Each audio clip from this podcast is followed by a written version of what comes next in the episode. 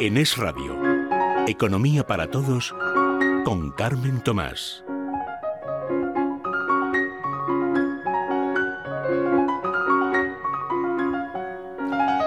Muy buenas tardes, muy bienvenidos a esta nueva edición de Economía para Todos. Hoy es sábado 25 ya de marzo y aquí estamos para contarles más cosas sobre las pensiones, porque fíjense, ya llevamos varias semanas, pero es que es que no nos habían contado nada. O sea, cada día va saliendo algo nuevo sobre esa reforma, digo así en plan de coña porque de reforma no tiene nada, ese atraco a empresarios y trabajadores que dicen que es una reforma del sistema público de pensiones y nos vamos enterando de cosas. O sea, es alucinante que una cosa que es vital, que se lleva el más del 13% del Producto Interior Bruto de gasto, eh, pues eh, eh, nos estemos enterando de esta forma, sin además sin acuerdo de los empresarios, sin que hayan hablado con todos los partidos, se hayan pasado el pacto de Toledo por el forro. O sea, una cosa alucinante. Bueno.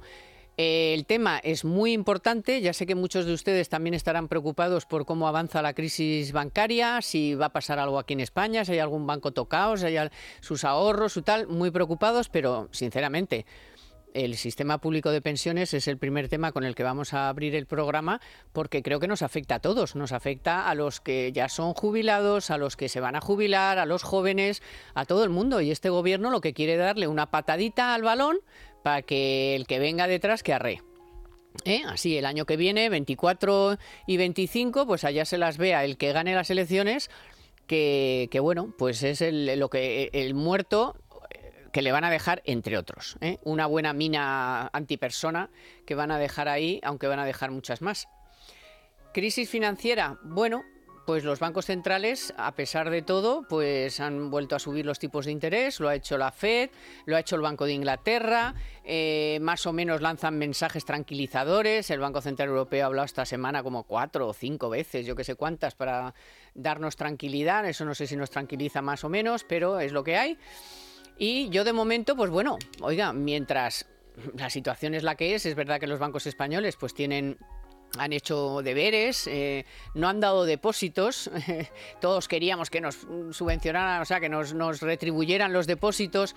Eh, aquí de momento no, y eso es lo que eh, se ha llevado por delante algún otro y se puede llevar algún otro por delante. Porque claro, si haces inversiones a largo plazo pensando en unos tipos de interés cero negativos y luego resulta que te suben los tipos de interés y te piden el dinero, pues no tienes de dónde sacarlo. Es tan elemental como eso. Pero bueno, esperemos que la banca española, como dicen, pues haya hecho los deberes y esté más o menos sólida. Y luego vamos a hablar de por supuesto, además va a ser noticia de la semana de Telefónica esa decisión que es económico-política de eh, la Comunidad de Madrid de Díaz Ayuso de, de romper eh, ya definitivamente con Vox lo que queda de legislatura, porque viene a cuento ya como remate final de algo que sí que nos interesa mucho y es ese, eh, esa rebaja de impuestos que la Comunidad de Madrid ofrecía a inversores extranjeros, porque después les vamos a contar la debilidad de la economía española, cuáles son sus puntos débiles, que ya los estamos viendo, cuáles eh, Eurostat ha dicho que es el fundamental y es que no se explica por qué España no sale de ese, de ese hoyo del empleo, o mejor dicho, del desempleo, eh, y cómo la inversión extranjera es fundamental, porque además en el cuarto trimestre se pegó un castañazo de mil pares de narices. Así que Vamos con todo eso y ahora les presento a los dos invitados de hoy. Economía para todos con Carmen Tomás.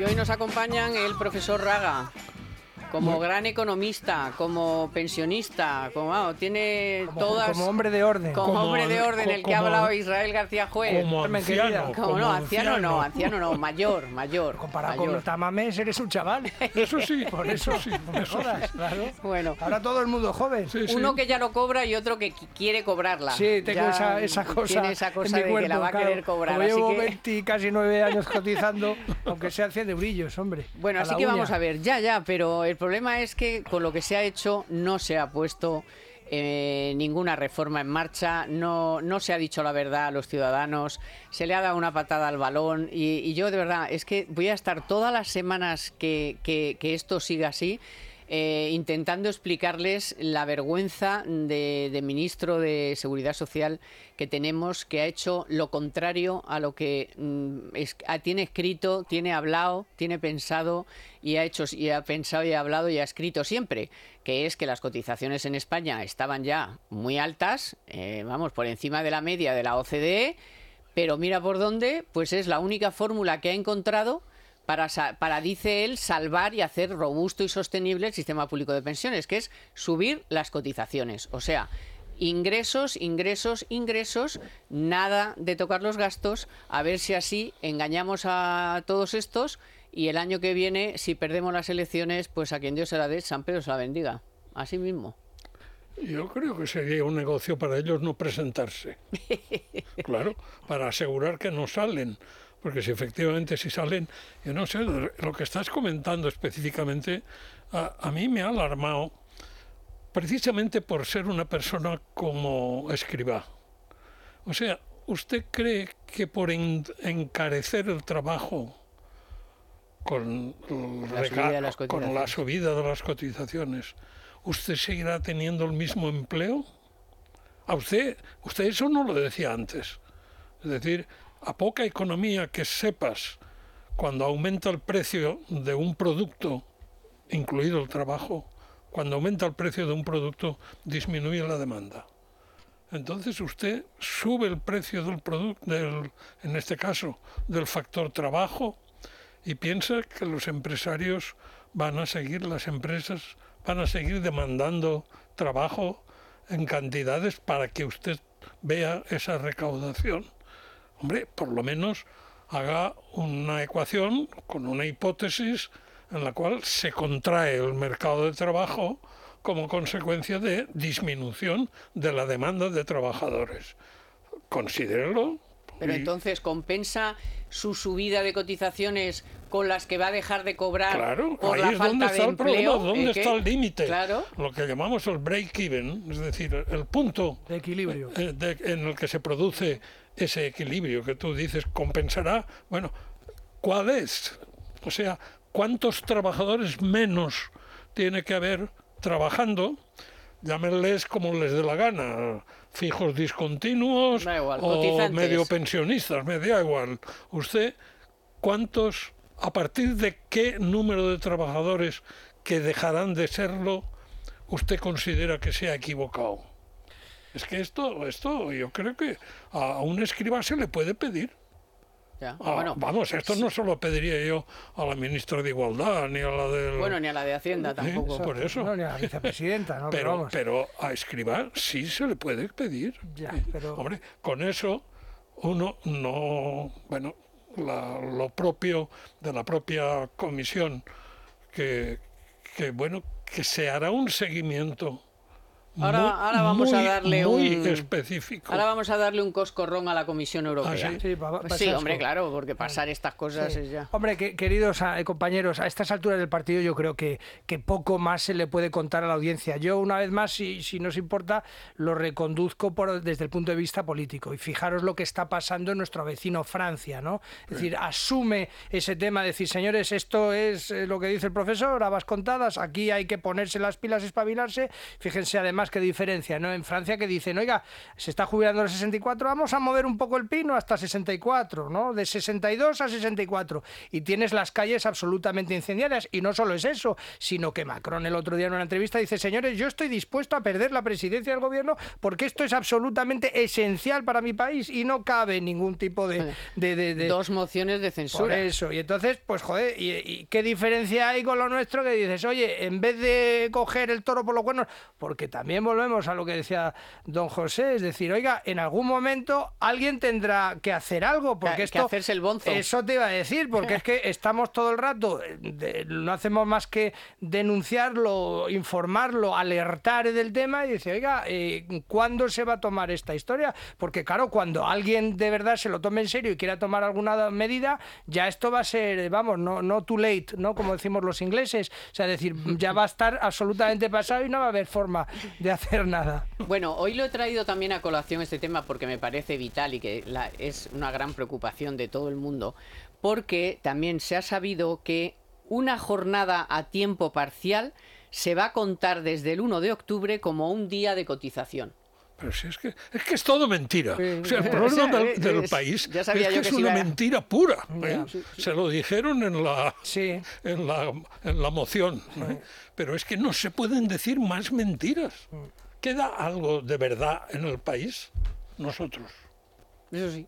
¿eh? Mira, La Es última ra- esperanza. Es Radio Libertad Digital. Es lo único que queda de verdad. Pero es que esto es, es Pero con esto increíble. quiere tapar un poco, porque claro, si, si tú tienes un trabajo a tiempo parcial y te, y te cuenta como un día, eso a sus efectos de sus cuentas las adorna, ¿no? Hombre, Por tanto, eso, y entonces, tanto. y por Pero eso, además, por eso te Carmen, digo, o sea, que se ¿cuánto va es- adornando cua- con esto. Por eso, pero ¿cuánto es un trabajo a tiempo parcial? Es decir, una hora.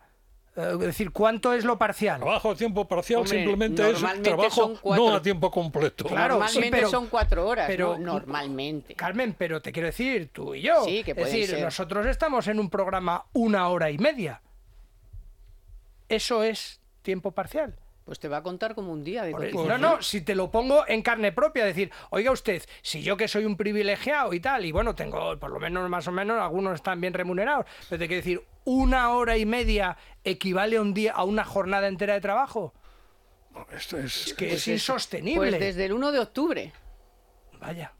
Bueno, pues. ¿eh? Desde el 1 de octubre, que es otra forma de adornar toda la... la- De- la- de- Y ahora de- vamos con Bueno, la este Comisión programa Europea. dura una hora. Carmen. Exacto, en esta hora hemos hecho ya ahí, la jornada. ahí. Tamames, Tamames le dio la palabra hablando de los fijos discontinuos. Sí, sí. Dijo de disfrazar. Disfrazados. Efectivamente. Sí, sí. El fijo discontinuo es un parado disfrazado. Disfrazado, Y exacto. el de la media jornada que se le cuenta como jornada completa Pues otro. es un, un semiparado disfrazado. Sí, sí. y uno de disfrazado. tiempo parcial es un trans.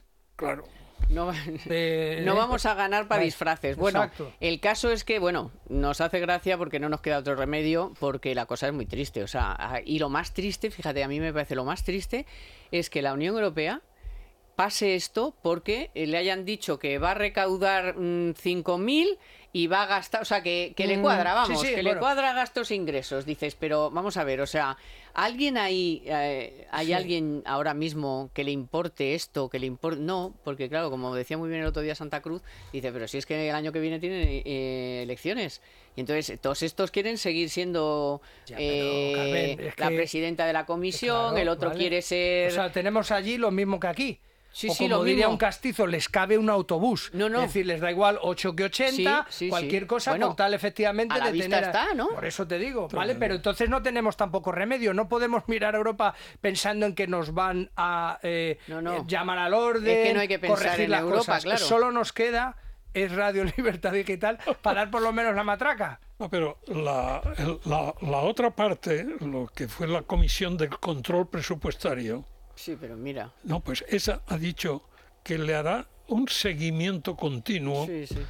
y añade al que para cuyo control no se fían del gobierno, sino de la IREF. O sea, vaya, vaya usted a saber si la IREF se mantendrá con carácter de independencia o venderá su virginidad por un plato de lentejas. O sea, O la IREF, perdona, se queja de que no le dan todos los datos, de lo que no le dan información, Pero es que de que no puede hacer los eso, papeles. eso lo sabrá Europa, espero que lo sepa Europa y que tome medidas, porque si no, Pero más allá de la queja, profesor, si ya han estado y dicen precisamente eso, oiga, eh, parece que los fondos no se destinan a los objetivos propuestos, necesitamos más información, están haciendo ustedes un mal uso y entonces, en vez de decir corto la llave del Claro. agua a- hasta que yo me entere de qué es lo que está usted haciendo, dice, bueno, está muy mal lo que estás haciendo, pero te vuelvo a dar otra Eso, ración eso, de, de- de- de canelones, dices, pues ya está. Pues, esto se llama malversación en sí, origen. sí, ¿eh? bueno. Claro. No, no, esta, esta comisión que vino aquí para lo de los fondos Sí, europeos sí. ha insistido y le ha eh, vuelto a decir a la Comisión Europea, oye, vigilar eso, que ahí, eh, además, no están dando información, les han requerido información y España no La da. Y además pone claro. España que somos el único país que no ha ofrecido la información que se les ha solicitado. Es decir, que encima eh, tanto fardar este Sánchez ahí en el Congreso de que si son, bueno, y Pachi López ni te cuento ya, o sea, Europa no sería nadie sin España y, todos somos los, vamos, los que guiamos, Hombre, si guiamos al rebaño y tal. Las cuentas reales habría muchas afecciones cardíacas allí, entonces efectivamente, gracias a España, aquellos esos tienen, y se han muerto 20. De que Europa no existiría si no fuera por España, eh, eso es verdad, porque en definitiva somos parte de Europa, aunque moleste, pero hoy lo que he visto es que es mucho peor esto. Es que mm, va a hacer una visita el señor Sánchez al señor Xi sí. en Pekín, lo que demuestra la importancia que tenemos en el mundo. Hombre, por favor. No, no, iba a ir. ¿Por qué nos cuentan estas cosas? En plan voz Europa, o sea, vengo yo y viene toda Europa entera porque yo ah, les represento. Bueno, en fin. Os voy a dar un consejo para hacer un poco más liviano. Sí, sí, que lo necesitamos. Porque verás, Lógicamente como para mí, pues lo importante para ti es ahorrar, ¿no? En tu compra diaria. Así que haz como yo, acércate a Hipercor o a Supermercado El Corte Inglés, donde más allá de disfrutar de buenos precios vas a encontrar unas ofertas increíbles, en primeras marcas además, ¿eh? de alimentación, droguería, higiene personal y por supuesto la mayor y más variada selección de productos frescos de la máxima calidad y la charcutería más selecta. Ahora tienes un 21% de descuento en cervezas, ojo, por compras superiores a 25 euros en todas las cervezas. Y 5 euros de regalo por cualquier compra en bacalao salado, fresco, congelado, que además podrás utilizar esos 5 euros de regalo en compras superiores a 30 euros en las pescaderías del 5 al 19 de abril de 2023, en las pescaderías del corte inglés que son lo más. Y como siempre, con un mundo de servicio que nadie más puede ofrecerte y que harán más fáciles y sobre todo más cómodas tus compras. Aprovechate solo en Hipercor y en el supermercado El Corte Inglés, en tienda, web y app, lo mejor para tu compra diaria.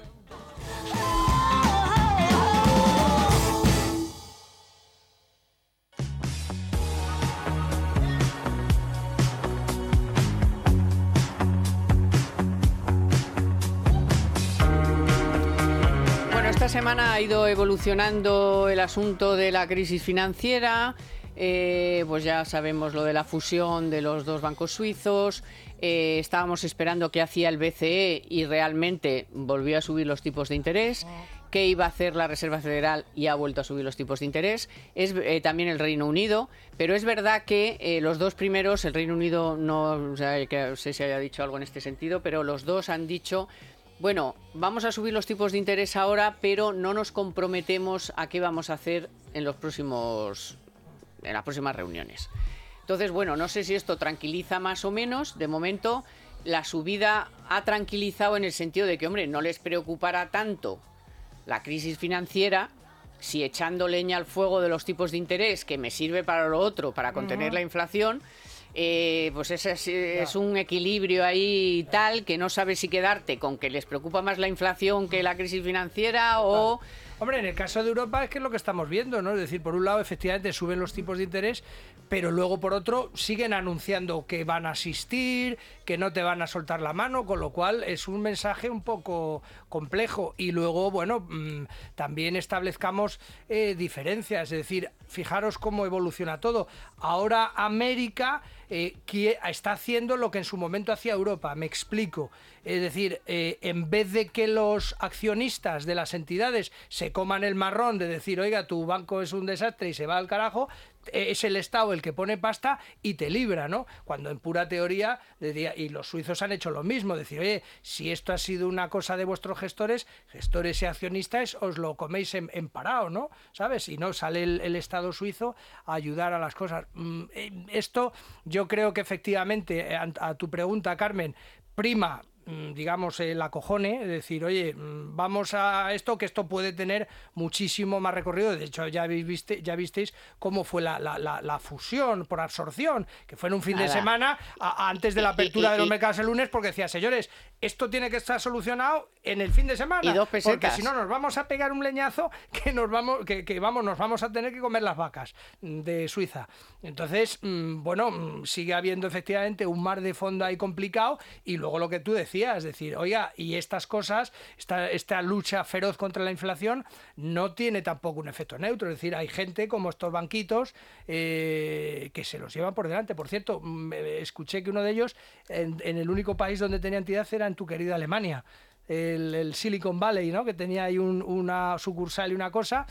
Claro, es que pues luego dices, el Silicon Valley, uy, eso que lejos está. No, no, si es que luego tiene ramificaciones. Bueno, que era el banco 16 de Estados Unidos, te quiero decir pero que bueno, tampoco que, piernas. Pero que no, tampoco era conocido, o sea, que no era... No, no, no, ni falta que hace. Bueno, ¿sabes? Claro. decir que ahora todos hablamos del Silicon Valley Bank, pero vamos, Silicon Valley era por donde están estos, todas las startups y tal, pero que tenían un banco no estaba muy claro. No, yo, pero vamos, que tenían una Y por lo visto hacían unas inversiones que, ojo, claro, eso a largo plazo, de mm. mucho riesgo y, lógicamente, pues con una subida de tipos de interés, pues te... Te, te, pues, descaraja completamente el balance, porque claro, si tú inviertes a largo y empiezan a retirarte a corto, es que te quedas sin pasta en dos días, que es lo que les ha pasado. si estaban porque sacando... estos de depósitos tenían 200 o 300 mil kilos, que no eran tampoco ninguna... Ya, ya, pero es que estaban sacando todos los días a, cubos. pero o sea, cubos.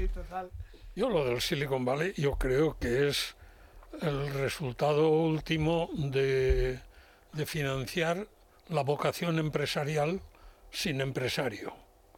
Eso es un riesgo mm, difícil de cuantificar, porque aparentemente todo lo que se hace en Silicon Valley es la maravilla, porque es el avance, el avance sobre la situación del mundo. Bueno, pero esos avances la sociedad los admite, no los admite. Después cuando llegan al mercado, ¿qué pasa? Porque y, entonces bancos que se crean con una finalidad de decir es que nuestra misión es el apoyo a eso, a, las iniciativas. No, escuche, deje la iniciativa, no, vamos a la consagración y vamos a ver quién está dispuesto de esos señores a jugarse los cuartos. profesor, Porque si no, el último que se le juega será yo. Por otra parte, tenía, tiene el banco del, del Silicon Valley tenía un tamaño que son de los que en Estados Unidos están muy libres, están con muy escaso, muy escaso, escaso control, ¿no? Con lo cual, no lo sé. ¿eh? Ahora, ¿eso lo extrapolamos al Credit Suisse? Yo creo que no. No, no, no son... El Credit Suisse salió con... Se ha juntado, pero no... Dos días antes de la, de la absorción, que, que en definitiva fue la compra, punto. La compra por algo menos del 30% de lo que había cotizado en la última cotización en la bolsa. ¿eh? Bueno, aquí, aquí se compró el Banco Santa, del Banco Popular por un euro. O sea que, que cuidado, que, que, los hay de peores. ¿eh? Pero ya, lo que pasa es que en el Credit Suisse se juntaban muchas cosas. se juntaba la mala gestión, la corrupción. a mí me chocó. Una bancaria también. Eh, llevaban arrastrando en América muchas, muchas. Eso porque al final ellos realmente donde ganaban la pasta era de la tradicional banca suiza, que es. Yo, yo tengo un amigo que trabajó allí y lo primero que le dijeron, dice: ¿Sabe usted cuál es la, la norma fundamental del banquero suizo? No preguntar de dónde viene el dinero.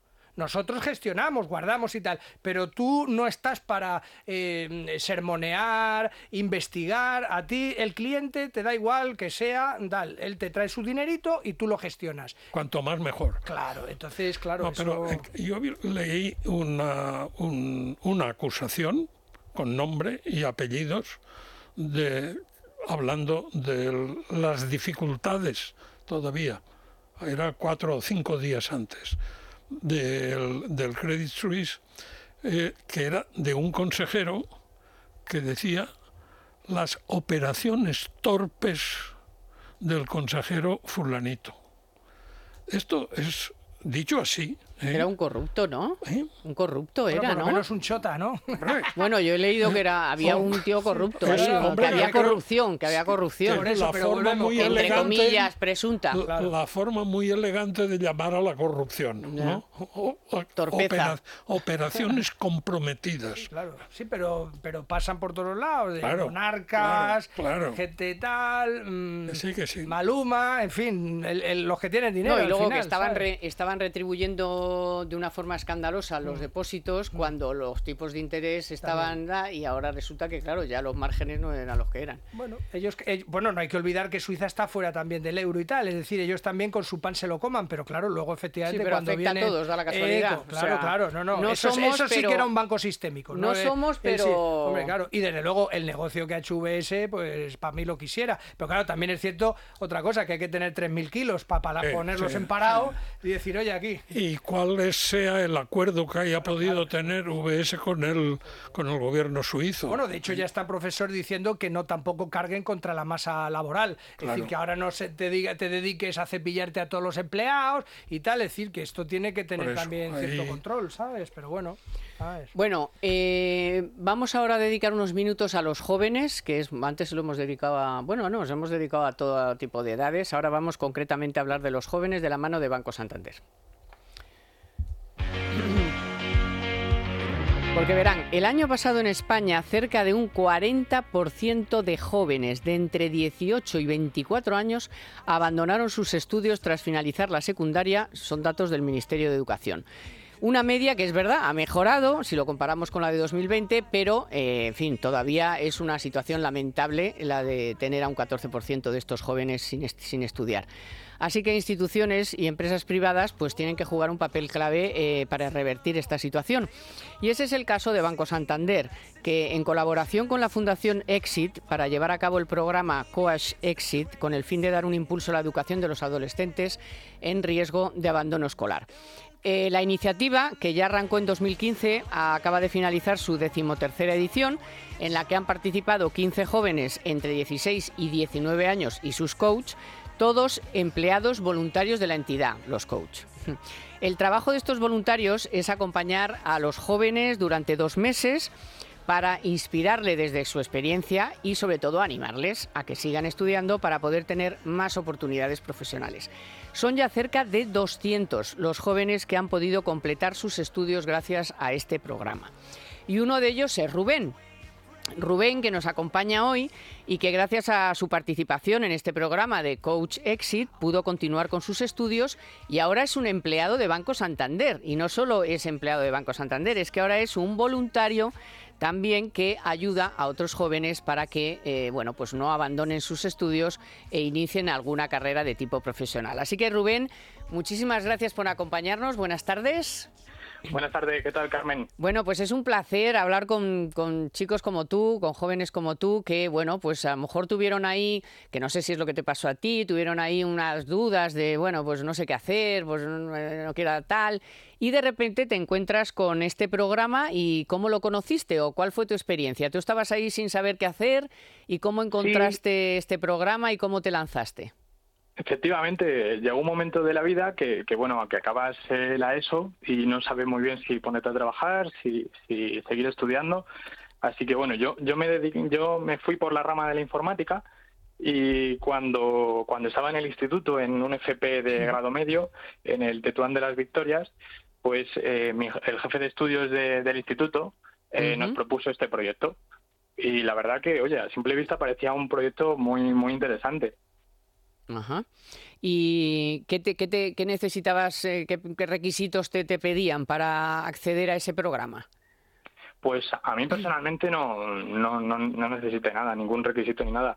Opté a ello porque estaba en una FP, porque no sabía muy bien qué hacer y porque no sabía en qué iba a trabajar. Entonces, pues bueno, yo creo que es un programa que, que todo el mundo puede acceder si no sabe muy bien qué hacer con su vida. Si quiere continuar estudiando o qué, o qué hacer. ¿Y de qué forma te ayudan? ¿Cómo, ¿Qué te dicen? ¿Cómo te orientan? Eh, no sé, es un, chico, un chaval despistado y que viene un voluntario de Banco Santander. ¿Y qué te dice? Pues, ¿Cómo te... pues mira, un, eh, la Fundación Exit eh, lo que ¿Mm? hace es poner en comunicación a una persona del Banco Santander, a un trabajador como voluntario y a, una, a un chico de un instituto, ¿vale? entonces, entre, entre ellos dos, durante dos meses, estamos compartiendo el tiempo un día a la semana, o sea que es muy poquito tiempo, eh, y el chico te da un poco feedback de, de, su, de su perspectiva, ¿no? De lo que quiere hacer y, de lo que, bueno, pues eso, está un poco perdido, entonces no sabe muy bien qué quiere hacer. Tienes que, pues con ayuda de la fundación, eh, ayudarle a, despejar sus dudas, ¿no? Bueno, tú que ahora eres voluntario también de Banco Santander, mm, ¿tienes ahora ya algún grupo de jóvenes? Eh, ¿Cómo les animas tú personalmente ya? Sí, pues no, yo mm, contándoles un poco mi experiencia, ¿no? Que, aunque veas muy lejos el, mundo de trabajar y, pues sobre todo cuando eres pequeño, que lo ves muy lejos y ves que hay que estudiar mucho, que hay que estudiar muchas carreras, que, hay mucha gente en paro, que aunque estudies no vas a conseguir trabajo, pues oye, al final estudiando, esforzándote y, llegando a unos estudios en los que sí que tienes capacidades para luego trabajar, puedes conseguir un trabajo. Bueno, doy por hecho, doy por hecho porque viendo tus circunstancias, que bueno, esta iniciativa mm, te pareció que te ha ayudado mucho, eh, por supuesto encima además estás colaborando con ellos y supongo que se lo recomendarás a, se lo has recomendado a alguien, algún amigo tuyo también así un poco perdidillo. Sí, sí, sí. Pero es más, eh, Carmen, yo, yo me pararía a preguntar a quién no le gustaría saber eh, en qué va a trabajar antes de empezar a estudiarlo, porque al final eso es de lo que de lo que también se trata el, el proyecto, de que alguien de primera mano eh, que está trabajando todos los días con, con por ejemplo en informática te enseñe qué hace, te enseña qué hace. Y, y, te dice personalmente, oye, pues yo para llegar aquí he estado estudiando esto, me he tenido que sacar este curso, he tenido estos estudios. Y al final, si te gusta su trabajo, es el ejemplo más claro a seguir, ¿no? la, vía más directa para, para poder trabajar en eso. Muy bien, Rubén, pues tú sí que eres un ejemplo, así que a ver si hay muchos jóvenes como tú que, bueno, pues que encuentran su camino y, sí, y luego además, pues bueno, eh, se apunta a ser capaz de, captar a más jóvenes para, para, captar en el mejor sentido, eh, de, para ayudarles, para sacarles de esa incertidumbre que, que, tiene, que tienen tanta, tantos jóvenes que no tienen una vocación clara y que, bueno, pues toda ayuda es poca. Así que te doy la enhorabuena, las gracias por acompañarnos, por contarnos tu experiencia y mucha suerte. Muchas gracias. Adiós, Rubén. Y gracias por, por visibilizar este ámbito de, la FP y de, y de los chavales que, la verdad, muchos de ellos tienen dificultades y no saben muy bien cómo, cómo continuar sus estudios o por dónde tirar. Pues venga, adelante. Muchas gracias. Suerte. Chao. Hasta luego. Chao.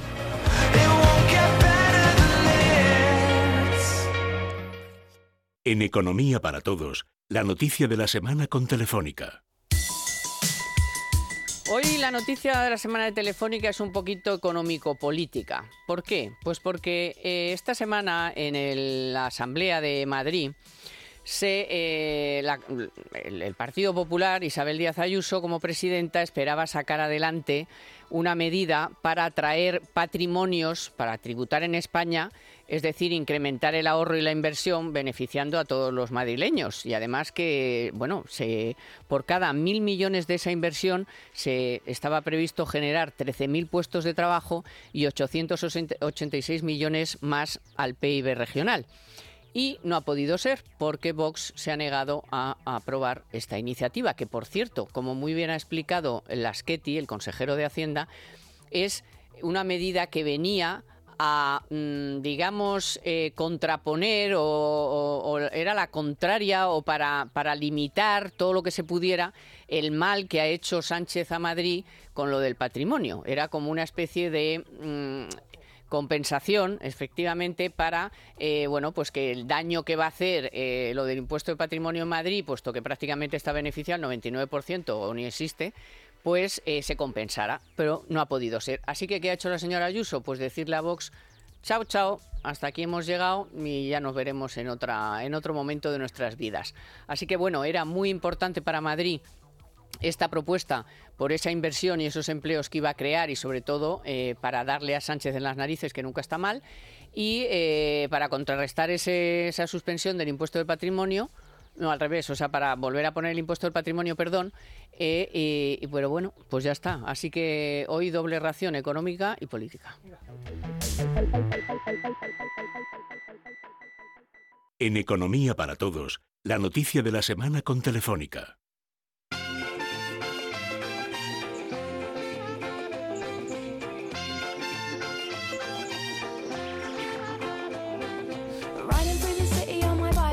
Y me ha venido muy bien esta noticia de la semana de Telefónica, primero porque es muy importante y hay que comentarla, porque mm, está muy bien para hilar el siguiente tema que vamos a tratar y es el daño que Sánchez está dispuesto a hacerle a Madrid, que no tiene límites. Lo que ya no sabíamos es que, aunque ya lo habíamos visto eh, con su negativa a aprobar el presupuesto de Madrid, que Vox también iba a estar en este plan, en el plan de eh, intentar eh, decir no a cualquier iniciativa que tuviera Díaz Ayuso ya desde hace meses, porque ya lo del presupuesto mm, era, es gordo, pero está ya, o sea, dices, bueno, ya olvídame, nos ha dejado eh, sin presupuesto, que significa un montón de cosas, pues, pues becas, ayudas a la gente, tanto que Vox pues ayudar a la gente, pues no se puede hacer, y ahora pues tampoco podemos atraer a los estos inversores extranjeros que además tenían que quedarse a vivir aquí, o sea, que tenían eh, una vida, unos impuestos que pagar, unos empleos que crear y tampoco ha podido ser. El caso es que todo esto viene a cuento mm, de que la Sánchez estará encantado, porque cuanto más daño se haga a Madrid, mejor piensa él que le va, lo que no sabe es que a lo mejor a quien realmente le viene estupendo es a Díaz Ayuso, de lo cual nos alegramos un montón, los madrileños, la mayoría de los madrileños, porque después de las mentiras que nos contó en la moción de censura, que eran clamorosas, algunas eran de, o sea, de decir, pero ¿qué me está contando este hombre? Cuando ahora ya, ya sabemos que el crecimiento de la economía española, lejos de ser sólido y potente y estar eh, sustentado en bases sólidas, está sustentado en un, bueno, que es que el consumo está inane, los márgenes del comercio, tanto minorista como al por mayor mayorista, están en el primer caso cayendo y en el segundo, pues ahí que me mantengo, ahí que caigo. O sea, el consumo está a cero patatero. La inversión extranjera en el cuarto trimestre, a pesar de haber subido en relación al año anterior, en todo el año, en el cuarto trimestre se ha pegado un estacazo de mil demonios. Y con estos mimbres, pues nos vienen a decir aquí todo el rato, otra vez, durante la moción de censura, tanto Sánchez como, como la de Sumar, que esto va como un tiro y que bueno, que somos los mejores, que tal, todavía no hemos recuperado el PIB prepandemia, pero no importa, tenemos tres millones y medio de parados, que es el mayor, la mayor tasa de paro de la Unión Europea y una de las mayores de la OCDE, en fin.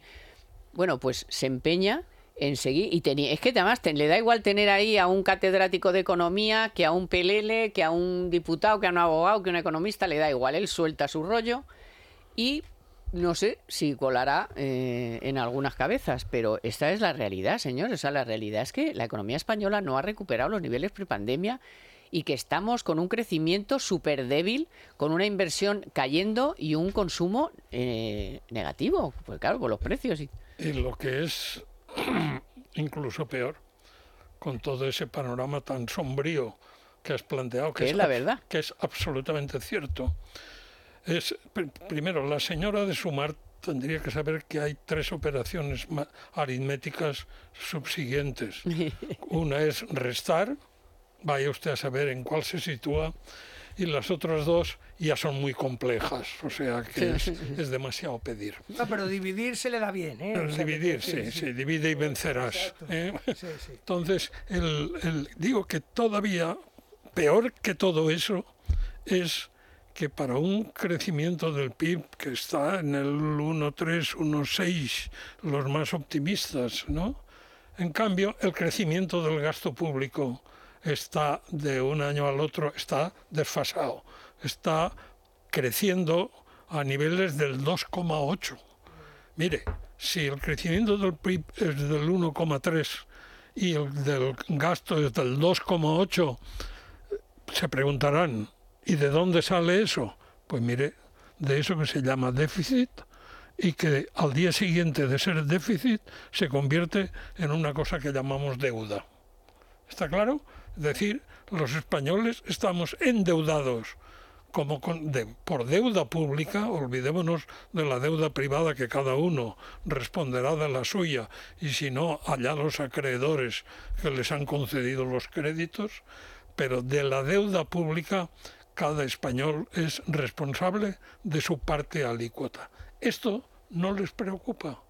Y cuando hablan de que el, gasto está disminuyendo porque hay menos consumo, menos inversión, omiten el planteamiento de que hay un gasto público inútil, estéril, por completo, que está minando las posibilidades económicas del país porque está canalizando recursos muy escasos a dar de comer al hambriento, sí, pero y de beber al sediento, pero hambrientos y sedientos que no hacen nada para comer y para beber. No, pero si es que luego no llegan las ayudas tampoco. No, no, no, si no me refiero a esas, me mm. refiero a las que se sientan en los ministerios. Ah, vale, bueno.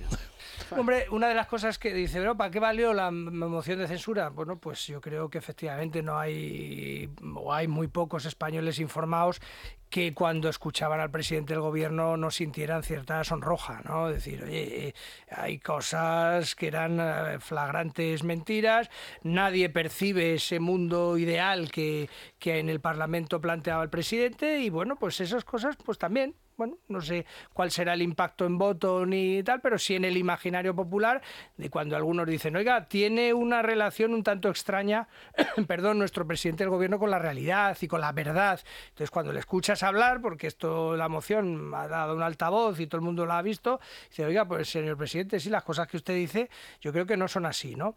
Vale, más cosas. Este, el Banco de España, claro, efectivamente dice que va a haber un crecimiento vigoroso eh, en próximos ejercicios. Yo creo que precisamente anticipando la salida de don Pedro. Dice, uno de los principales problemas que tiene este país es usted, señor presidente, que no da una a derechas. Y luego, en, línea con, lo que comentaba antes Carmen, pues igual, si veis el desglose de inversión extranjera o casualidad, la mitad de todo el paquete que viene viene a Madrid. ¿Y viene a Madrid porque Isabel Díaz Ayuso es mumona o no, porque es del PP? Hombre, no. ¿Y de dónde viene además esa historia? De Estados Unidos y de Reino Unido que son también otras bestias negras de los amigos de Podemos, que el imperialismo, los anglosajones, su tierra del pueblo, dice, vale, pero son al final los que están moviendo el braserillo. Entonces, el que no vea estas cosas y diga, señores, deberíamos facilitar a la que todavía sigue siendo la primera economía del mundo, muy vinculada a los ingleses, que encima como se han ido del, del, de la zona UE, pues pueden intentar meter aquí patita para decir, a ver si compensamos de alguna forma. Bueno, pues todas esas cosas que son absolutamente de bulto y que las ve cualquiera que tenga un poquito de cabeza, bueno, pues parece que este, que este gabinete las discute. Entonces, pues eso, vamos a ver si hay suerte y van cogiendo la puerta, ¿no? Sí, con todo el aplomo dijeron, creo que fue la señora Díaz la que dijo que había creado durante su ministerio un millón de puestos de trabajo. Sí, sí, imaginario. se le olvidó, pero, bueno, es que eso como lo diga a una familia mm. que tiene tres hijos en paro mm. y que no consigue o que, que trabajen, pues... pues, bueno, yo pues creo que ni ella puede discutir que hay casi tres millones en España, ¿no? Y eso a pesar de todo. No, tres millones más el medio de, decir, pero, no, pero te digo, le quitas los esos y aquellos que realmente yo trabajo, pero me gustaría trabajar, pero no lo hago porque soy muy tímido, ¿vale? Bueno, todo quite usted todos los enjuagues, pero 2.9 lo está diciendo tu ministerio, ¿no? O esos tampoco existen. No, que es un 13 y pico, que por eso Eurostat, que os decía yo antes, ha dicho exactamente es un que España, que sí, que sí, pero ha dicho que España es el país que menor capacidad de crear empleo tiene. Claro. Y una de las tasas más altas de... que ya que no es tampoco ninguna cinzán de estos que les pone nerviosos, ¿no? o sea, es que es el que hace las estadísticas, vamos. Y, podría decir, y el Servicio Estatal de Empleo no consigue emplear a nadie. No, no, eso por ¿Eh? supuesto. Y encima, y encima, que tengo yo aquí un tuitero que me sigue y me lo cuenta todas las semanas, y todas las semanas digo algo, pero bueno, voy a decirlo claramente. O sea, el SEPE que no funciona para nada, que no te dan cita, que la gente no le encuentra en trabajo, que la gente no sé qué, están hasta aquí de, trabajo, que no lo arregla, que es un desastre esta mujer, pues a 1.200 los van a despedir. Después de años ahí trabajando, ¿eh? se los va, o sea, encima va a cargarse empleo del SEPE cuando no hay ni cita para que la gente vaya. El otro día, hace poco vi un reportaje en una televisión que le pegaron a un funcionario ya. Bueno, porque claro, la gente ya no puede más. también es cierto, ya no puede más. También es cierto, Carmen. El SEPE, la seguridad social, cinco meses para que te den la pensión por primera vez. Hacemos un llamado con tu permiso a los mm, estas gentes que están en los estos de, las oficinas de desempleo. Digo porque yo estuve mm, en la primera crisis allá por el 11, estuve seis meses en paro. Y hombre, tienen también el tacto en el, en, como dicen los argentinos, en el orto, porque te, tienen unas formas de hablarte las cosas, decir, oye, macho, que es un drama, que hay gente que está con los hijos, que tal. No te digo que seas un psicólogo, pero hay formas. Nena, te falta el papel de no sé qué. Sería el que te tocó a ti. Sí, bueno, pues, bueno pero tienen seguratas en todas las oficinas. Hay, hay algunos que le han calentado el hocico. ¿eh? hay que decir que durante la pandemia, y yo tengo esto información de primera mano, es que han estado trabajando sin horario sin horario, en su casa, con su ordenador, un puñetero desastre, gente sin cobrar los ERTE porque no funciona, y gente que luego no le pedían, Exacto, a eso no le pedían Tienes que meterte también en esa piel. De un tío que te llega a lo mejor lleva dos días sin comer. Pero es que por eso, es que por eso te va a morder la cabeza. estaban trabajando 12 y 14 horas en su casa para arreglar el desastre de esta persona que va ahora de, diva, de presidenta segunda, ¿no? Que le llamó Pachi López, la presidenta segunda. vestida de blanco que resulta que es incapaz de en su propio ministerio arreglar los problemas que tiene. Es la primera persona que ha tenido una huelga de inspectores de trabajo. Que es que la gente no puede más y vas a echar ahora a mil y pico personas a la calle, a la puñetera calle. Muchos después de años trabajando allí, dejándose la piel. eso le llamará de otra forma porque en eso es especialista. ¿eh? Lo de, hay que reconocer que llamarle a uno fijo discontinuo, o si no es si no se toma como un insulto, que es lo que es, pues realmente hace falta imaginación. Porque o es fijo o es y entonces es continuo o no es fijo. Y entonces no me mezcle lo fijo con lo discontinuo, porque eso, eso es un bodrio. Y entonces en eso tiene imaginación. O sea, que si le organizan alguna zapatiesta por el despido masivo de su propio departamento, les llamará de una forma que será el, paso, el paso al nirvana del mundo deseable. ¿eh? Bueno, y luego está el problema que en ese informe del Banco de España que comentábamos, eh, bueno, pues ha dejado claro que los alimentos, que nos olvidemos, que van a estar en la subida en torno al 13% meses. Bueno, 12, exacto, 12 y subiendo. 12 y pico, 12, y, pico, tal, en torno al 13. Eh, con lo cual, bueno, pues la situación no, no, no mejora. Yo no sé, esto, estos tíos... Pero la culpa siempre es de Rajoy, o sea que no hay ningún problema. Así es verdad, pero es que qué obsesión tiene, ¿no? Porque es todo el rato Rajoy, Rajoy, que sí, que Rajoy hizo sus cosas o no hizo, eh, todo. Pero, pero chico, o sea, yo había momentos que digo, ¿estamos en el 18 en la moción de Rajoy o qué? Porque Le, echaba unas cosas. Además, otra vez, o sea, es de verdad. O sea, un doctor en economía que dice que es.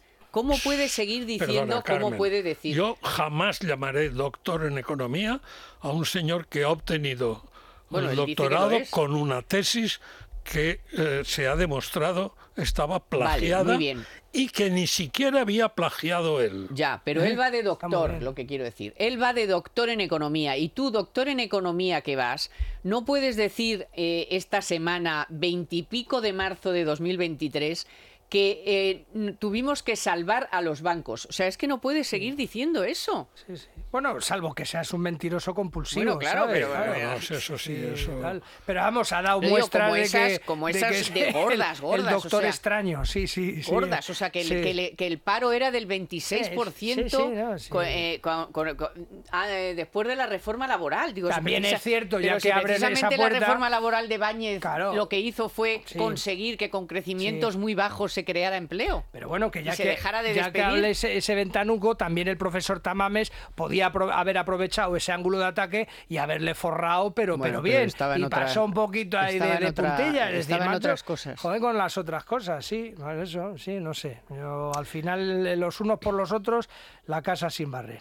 Bueno, el caso es que, que hay mucha tarea porque la economía no, no, no despega y, contaba el otro día, no sé si tenéis información sobre eso, Javier Santa Cruz, que ha creado el Partido Popular una fundación con un nombre nuevo, con un grupo de economistas, entre los que está Santa Cruz, para ir preparando papeles y tal. Porque otra cosa que dijo Sánchez, no es que me acordé yo, porque digo, otra cosa que dijo Sánchez es que eso de los 60.000 millones de gasto público ineficiente y tal, que eso le, dirigiéndose al PP, ¿no? como siempre, como todo el rato, mm. dijo, ese, ese papel que ya no, ya no lo utilizan, ¿eh? ya, no, ya no lo han vuelto a sacar, ya tal, se le olvida que el primero que hizo un estudio sobre el gasto público que vino a decir que en torno a entonces eran 50 o 50 y pico mil millones eran ineficientes y se podían eliminar fue eh, Escribá siendo mm, presidente de la IDEF. Sí, sí. O sea, que es alucinante. Yo espero que ese grupo de trabajo haga ese trabajo y coja el presupuesto y haga lo que tiene que hacer, porque si no empezamos de cero, quitando todo lo improductivo, ¿qué vas a hacer? ¿Volver a subir los impuestos a la gente? ¿Seguir es subiendo? uno de los miedos que tiene Feijóo, ya te ¿Seguir lo he subiendo los impuestos? Sí, sí, claro, es que... Tan es así que a veces le tiemblan las canillas y dice que, que no sabe si le apetece... Eh, que también esto es otra cosa que, a- que le ha, ha valido, yo creo, también de la moción de censura. Es decir, oiga, eh, lo dijo Inés Arrimadas, es decir, esto no va, va solo de que, esté, que espere usted a que el PSOE se mate. Tendrá usted que preparar una serie de, una serie de iniciativas y una serie de cosas para poner esto en marcha porque hay que pegarle un golpe de timón del carajo de la Y con vela. papeles y documentos y cifras. Claro, y entonces si tú efectivamente no quieres eh, asumir o continuar con medidas impopulares, habrá que darle vueltas a la cabecita y ver por dónde le metes mano a esas cosas que están hechas. Y desde luego, mm, si está el bueno de Javier Santa Cruz que de tipo a mí es bastante rata, ¿sabes? Entonces él, él- él mira es ahí- de lo de, no, es, col- no es del comando del gasto. no, no, no, es ese, vamos, no se mete la mano en el bolsillo ni en Alaska. Entonces, ese va a hacer mucho por España. Hay que hacerle un seguimiento a ese hombre. Un aplauso fuerte, todos al centro. Yo, yo añoro en este momento esa función que fue la que La de Barea. en- con Aznar Sí, hizo sí. Pepe Barea, Sí, sí, ¿eh? sí. mi querido amigo que en gloria esté, Sí. y que era tal la experiencia porque él era catedrático de una asignatura que ya no existe en el plan de estudios de económica Así nos va. que se llamaba OCPH, Organización, Procedimientos y Contabilidad del Estado. Esta era la cátedra que se fundieron con los catedráticos de Hacienda, que era lo más parecido, claro. Y cuando desapareció, pero cuando yo hice económicas todavía existía. Pero era más parecido, sería más parecido a interventor que a inspector de Hacienda, ¿no? No, no inspector de Hacienda, Ah, no. no, no. Era, era Con la Hacienda era pública. Contabilidad pública. La Hacienda, pues la contabilidad Contabilidad pública. Pública. Montoro siempre dice que Barea fue profesor suyo, ¿no? Y el, el Sí. Montoro era era catedrático Pero de a- aprendió poco. Ya. aprendió lo malo, aprendió lo No, malo. pudo ser catedrático. Ya digo, cuando desaparece la asignatura, el- el- se incorpora, los catedráticos de la asignatura se incorporan a la de Hacienda Pública. Y bueno, ahí, pues claro, el, Bareato lo tenía muy claro. Porque Clarísimo. el presupuesto se lo sabía con la punta de los y dedos. así ¿eh? duró el pobre Y era de- el típico, el símil, a ver, unas tijeras. Y entonces simplemente de la lectura, esto no vale para nada, esto tampoco, esto tampoco. Este un 10%, menos O sea, 10%, menos 5%, esta Esto partida nada, fuera, esta menos nada, 20%, eso es, esta fuera. es. Pero con todo, o sea, con eso- todo el tocho. eso- Cogió el tocho y empezó raca, raca, raca, raca, raca, a puntear. y Eso así es lo que sacó, hace falta. sacó los miles de millones que se necesitaban para cubrir Claro, el, déficit que nos pedía la Unión Europea. Así es Y que, que se cumplió. con Y que un se cumplió, gobierno sí, que que se inventó que se inventó siete ministerios, tres vicepresidencias y una portavocía, pues de momento ya, hay- mire, todo eso fuera, todo eso fuera, porque España había vivido sin necesidad de ese volumen de ministerios. Ya, ya. Y el ministerio no es la- el ministro o la ministra, es toda la, Bueno. la, la prole que está a su alrededor. Pues lo mínimo tres secretarios de Estado cada uno. Pues sí, Tengo que y- Más luego y- y los 20 siguientes, directores el secretario general ¿eh? y no sé cuántos Que- directores. Que, despo- que, eh, acabar echando de menos el Ministerio de Igualdad, ¿eh? Sí. Porque no, me voy a sentir como vacío, perdido. Sobre todo porque te han enseñado a hablar de sexo, Exacto. a gozar de la vida, porque tú explorar no, mi cuerpo. tú no te habías no, dedicado a nada de eso y gracias a ellos, Verboten, pues mira, verboten, toda esa claro, zona, ¿sabes? No, no, ahora, ahora hemos ya descubierto totalmente. muchas cosas, oye, que a los duda. 60 se puede tener placer, que se, Totalmente. que se puede hablar de sexo y no Es pasa que, nada. Además, qué obsesión fin, con cosas el de esas. Dios Uy, están obsesionadísimas. qué obsesión, ¿no? Sí, Yo no sé si es por, por exceso o por defecto, No, pero porque es más fácil que a algo les- trabajar, la verdad. No, no, pero digo, ellas, la- ellas en como su dice los castillos, sacudirse la sardina es Pero más ellas en su que- mismidad, que no sé si es sí, por sí, exceso o por, defecto, Tú que cógete un libro que no sea están para obsesi- una mesa. Que están Mira, obsesionadas, totalmente ya. obsesionadas. Lo que tenían que estar obsesionadas es que están haciendo con todo el dinero que tienen y siguen aumentando kilos, ¿eh? que y siguen aumentando país, no, no, y siguen aumentando las violencias, las violaciones Claro, y claro. todo, porque no dedican dinero a Sí. más policías que hagan el seguimiento de de, las personas, de las mujeres que piden una orden de protección. Para las asociaciones de mujeres, muchas se quejan que efectivamente la pasta no les llega, que han montado chiringuitos de sus amigos y tal, y las que llevan ahí eh, diciendo, oye, necesitamos, pues eso, viviendas protegidas, historias y tal, dicen eh, aquí no llega la pasta. Que esa es una cosa interesante que también que dijo Tamames, que sobre la ley de vivienda, que en fin, no, no hay ninguna novedad, porque ya lo hemos dicho 80 veces, que es un problema de oferta y que qué pasa con la vivienda pública. ¿Ustedes qué hacen? Yo de la operación campamento, creo, cuando lo citó Sánchez eso? en la investidura o yo qué sé, o en, una, en un estado de la nación, yo qué sé. El caso es que habló de la operación campamento y allí no se mueve ni, vamos, ni una...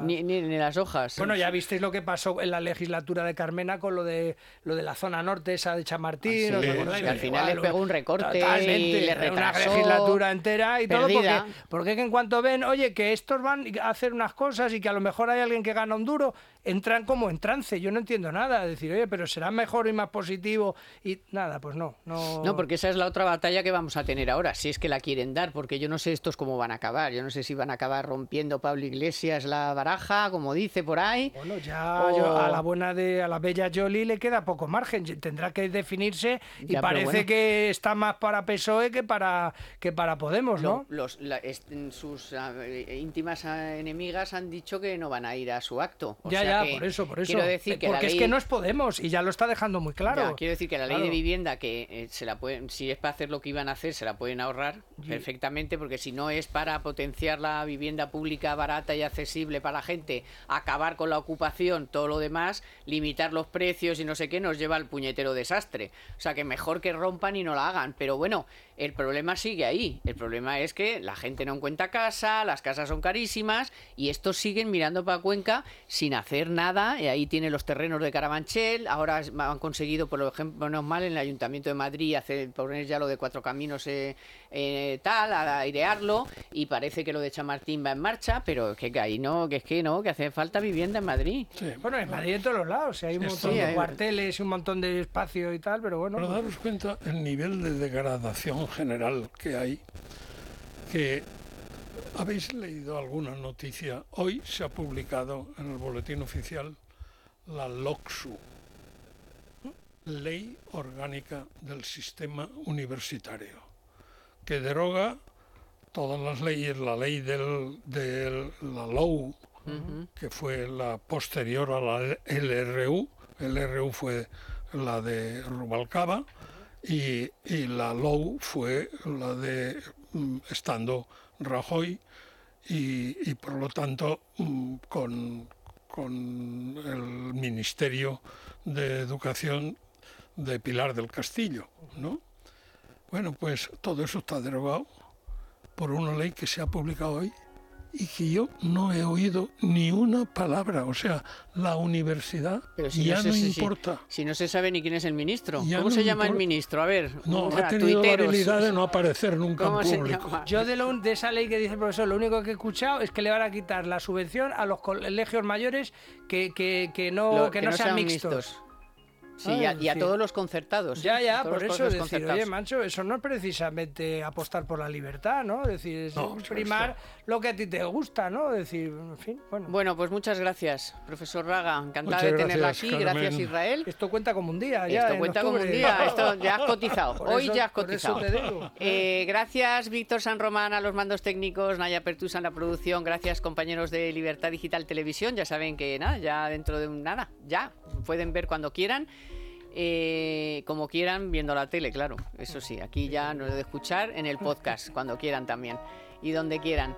Nosotros volvemos el próximo sábado. Que tengan un feliz fin de semana y una buena semana. A ver si esta semana nos dejan, no sé, respirar un poco algún que día. Está en China, está en China. Que no haya un, ninguna cosa que nos descomponga. En fin, mm. eh, feliz fin de semana. Gracias por estar ahí. Economía para todos con Carmen Tomás.